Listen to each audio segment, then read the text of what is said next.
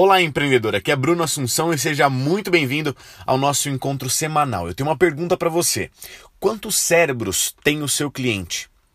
Há poucos dias, um amigo recebeu uma proposta de emprego e ele precisava vender um serviço, um tanto quanto já ultrapassado. Ele jamais havia vendido nada, sua formação acadêmica não tem nada a ver com vendas e nem é o perfil dele. Na semana anterior de começar o seu trabalho, ele me pediu algumas dicas para facilitar as vendas dele. Foi difícil elencar as principais dicas sobre vendas, mas uma delas foi dizer que o cérebro do cliente é dividido em três partes e eu vou compartilhar com vocês também a que eu julgo ser a principal delas. E realmente não importa se você vende imagem, doces, aulas, roupas, acessórios ou sessões em clínicas. Enfim, se você precisa vender algo, então a mensagem de hoje é para você.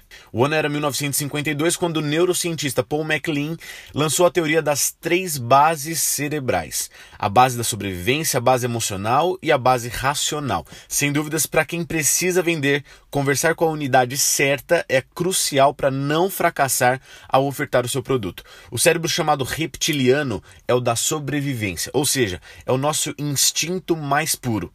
Ele não pensa, não sente, e eu posso dizer que ele é newtoniano, apenas age e reage.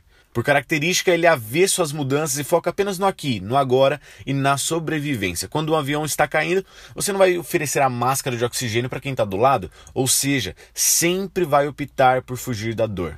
É essa unidade do cérebro que se responsabiliza por respirar, defender, atacar, comer e cuidar da tribo. Por que é importante que você ative esse cérebro na hora da compra? Porque tudo que nós consumimos está ao serviço da sobrevivência.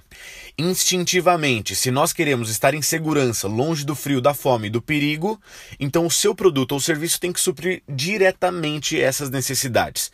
Ativar esse instinto é possível através de imagens e uso de palavras ou códigos, como por exemplo, prazer, segurança, liberdade, proteção, felicidade, exploração, poder, união familiar, entre outros. Então, o primeiro passo é entender que o seu cliente tem um código reptiliano e você precisa descobrir qual é o código mais instintivo de todos para ele. Se o seu discurso inicial mostra que ao consumir de você ele garantirá a sobrevivência ou se afastará dos perigos, então você já começou muito bem. Um exemplo muito clássico de necessidade reptiliana é a mãe que busca uma boa escola para o filho.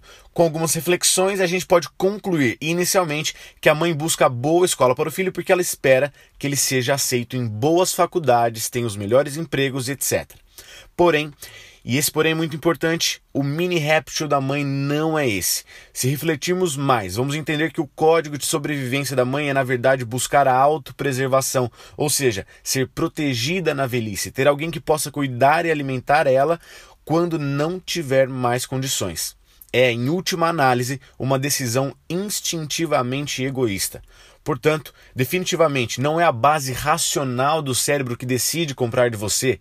Então evite focar em informações técnicas. O mini réptil do seu cliente ideal precisa ser descoberto e ativado quando você diz como ele terá liberdade, poder, prazer ou segurança ao comprar de você.